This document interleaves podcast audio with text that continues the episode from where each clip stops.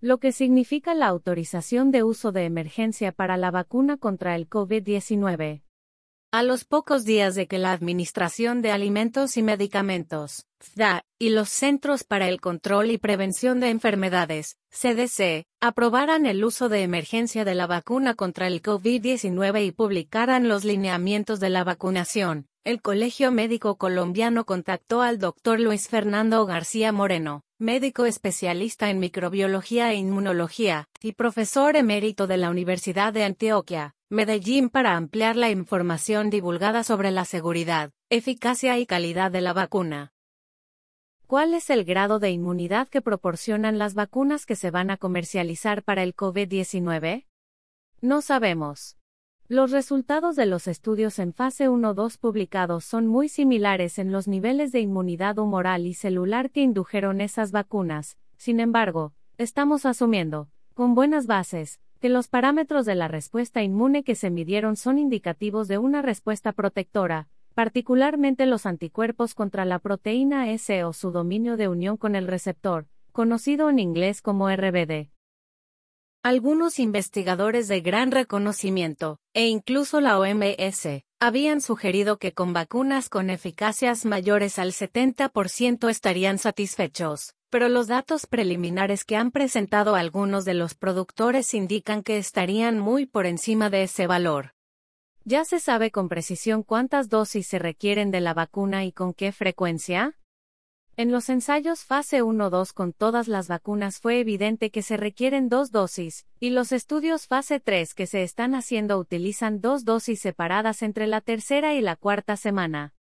No sabemos cuánto tiempo de protección brindarán estas vacunas, ni si el SARS-CoV-2 tendrá variaciones en la antigenicidad de la proteína S, o el RBD, que requieran vacunas nuevas cada cierto tiempo, o si la prevalencia del virus se mantendrá en niveles que requieran reinmunizar periódicamente a la población o a algunos grupos particulares de población. Si se trata del mismo virus, ¿por qué la efectividad de la vacuna de los distintos laboratorios varían tanto? Por ejemplo, la de AstraZeneca reporta 75% de eficacia mientras las de Moderna y Pfizer tienen un 94% menos 95%. Es el mismo virus pero las metodologías son diferentes.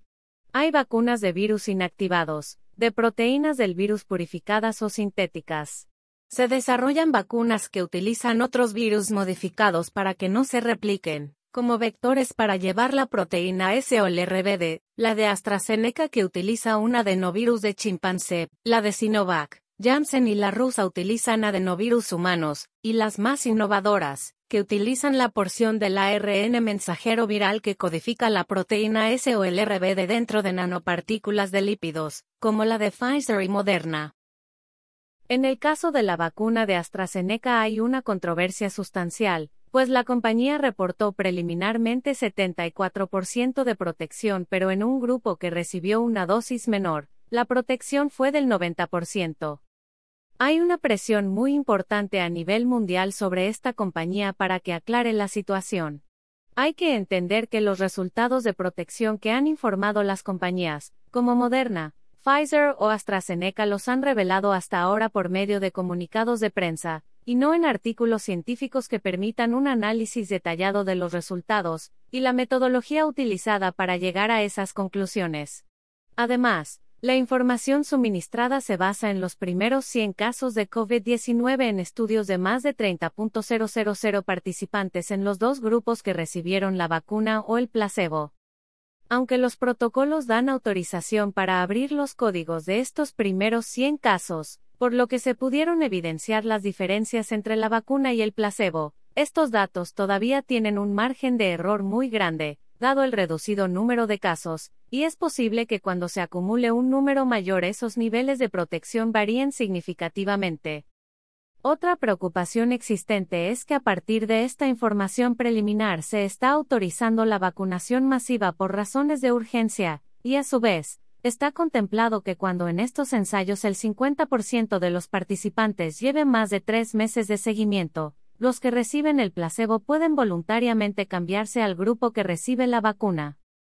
Si esto ocurre masivamente, no habrá un grupo control que permita hacer un cálculo adecuado de los niveles de protección.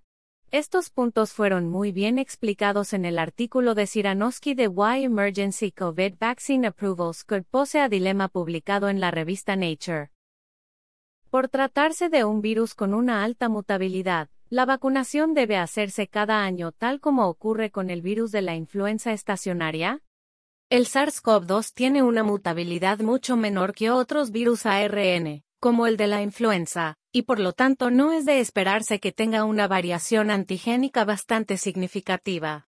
Sin embargo, como en la mayoría de los aspectos de este virus y la infección que produce, el poco tiempo transcurrido y las sorpresas diarias que proporciona no es posible hacer una predicción basada en evidencias científicas sólidas. En este sentido, recomiendo el artículo escrito por Calloway, en Making Sense of Coronavirus Mutations en la revista Nature de las vacunas desarrolladas por las distintas casas farmacéuticas, ¿cuál es la más segura y la que ha reportado menos efectos adversos?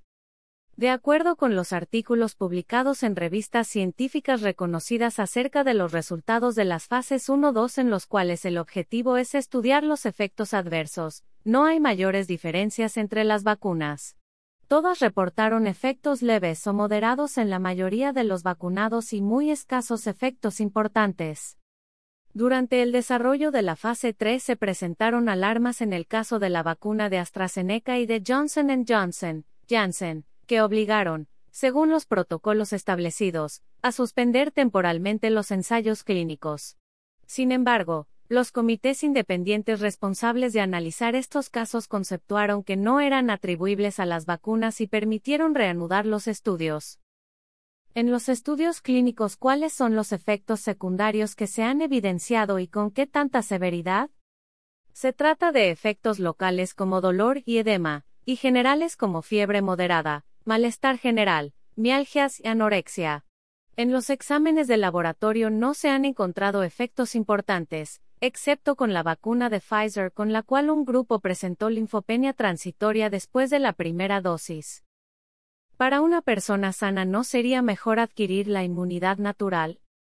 Si existe una o varias vacunas con eficacias comprobadas y seguras, absolutamente no es mejor adquirir la inmunidad natural porque la infección en esas circunstancias, si bien puede ser asintomática o leve, también puede llevar a cuadros clínicos severos e incluso a la muerte. Además, la infección natural conlleva el riesgo de contagiar a otros y mantener activa la epidemia. Usted, doctor, ¿se va a aplicar la vacuna? Por supuesto. Claro que sí. Ojalá hayan varias opciones disponibles en el país. Hace unos días el Reino Unido comenzó a vacunar a la población mayor, pero precisamente la Agencia de Regulación de ese país recomienda no vacunar a las personas con reacciones alérgicas severas. ¿A los cuántos meses o años de comercializar la vacuna podemos conocer a ciencia cierta la seguridad y efectividad de la vacuna? En este caso se utilizó la vacuna de Pfizer y se presentó un caso de anafilaxia. Eso es algo impredecible y para actuar con la mayor cautela es aconsejable que quienes presenten alergias múltiples no se vacunen.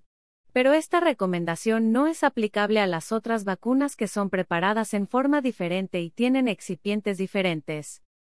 Cuando se tiene previsto con certeza que Colombia empiece las campañas de vacunación? ¿Cuáles son los primeros grupos poblacionales que se van a vacunar? Según el cronograma de COVAX, Colombia está programada para iniciar en marzo del 2021, pero parece que se están llevando a cabo negociaciones para iniciar antes.